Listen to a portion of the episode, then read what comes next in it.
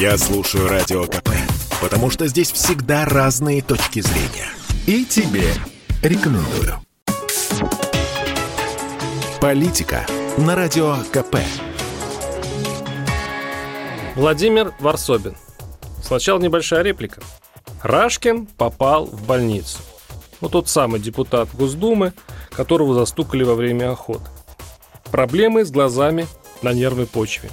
Неудивительно. Он же перепутал кабана с лосем.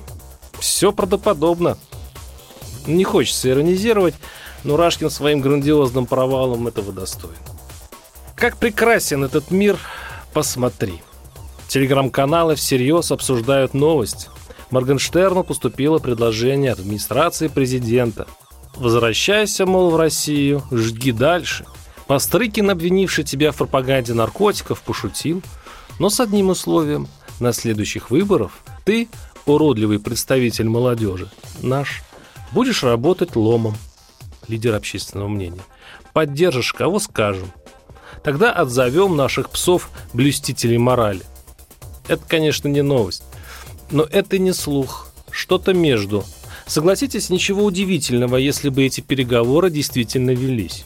Сейчас, конечно, Кремль идет в брезгливый отказ, но герои этой трагикомической драмы для общественного мнения до такой степени одинаково неприятны, что просто созданы для красивого союза злого татуированного Петрушки и Кремля. И опять-таки, как ни парадоксально, именно эта полуновость, полуслух вселяет робкую надежду на вменяемость руководства страны. Нет-нет, не на сменяемость, а именно на вменяемость и именно надежду. Объясню. Все-таки существует допущение, что страшный, мерзкий, вредный Моргенштерн вернется в страну и продолжит, как ни в чем не бывало, сеять зло и бескультурье, как его западные шоу-собратья. Имя им Легион. Мы, старики, будем плеваться и дальше Моргенштерна презирать, ненавидеть, заламывать руки, как и наши предки печались о моральных устоях молодого поколения, которые почему-то выбирают себе в кумиры идиотов. Но лучше так. Лучше. Потому что иначе будет еще хуже.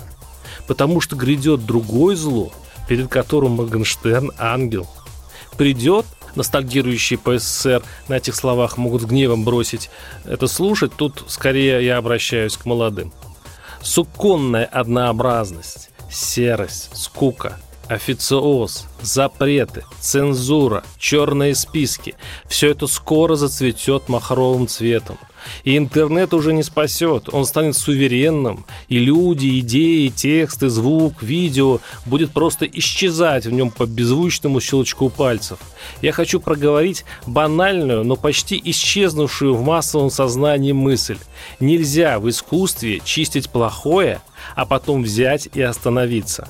Остановиться не получится – Нельзя под лозунгом «оградим и не допустим» не сжечь заодно и все странное, непонятное, экстраординарное, а значит, возможно, гениальное, талантливое. Кто определяет, что хорошо, что плохо? Силовики? Вот что опасно. Опасно, что они, черти, сейчас увлечены чтением и словно иранские стражи революции ищут аморальности крамолу. Опасно, что они слушают стендаперов в поисках шуточек про политику из-за чего один из них, Руслан Белый, уже под негласным запретом. Опасно, что все больше книг, песен, текстов, даже карикатур объявляются экстремистскими, а значит пылают костры из книг на площадях. Виртуально, невидимо, но пылают. Сегодня плох Моргенштерн, завтра новый Босх, оскорбление чувств верующих. Послезавтра русский Мерлин Мэнсон, сатанизм. А восстание из мертвых король и шут, экстремизм. Или еще хуже, сектор газа, злостное хулиганство. Завоют старушечьими голосами русские фундаменталисты, потащат их к следователям. А тем плевать, кому дать душечку, им не жалко так и погрязнем в унылом совке с программой «Время» живой мумии Петросяна и Киркорова. И станет так душно и фальшиво, что захочется, да хотя бы Моргенштерна. Вот что самое ужасное. Парсобин, YouTube-канал, Телеграм-канал. Подписывайтесь. Политика на Радио КП. Это спорт неприкрытый и не скучный. Спорт, в котором есть жизнь. Спорт, который говорит с тобой как друг.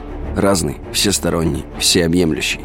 Новый портал о спорте – sportkp.ru О спорте, как о жизни.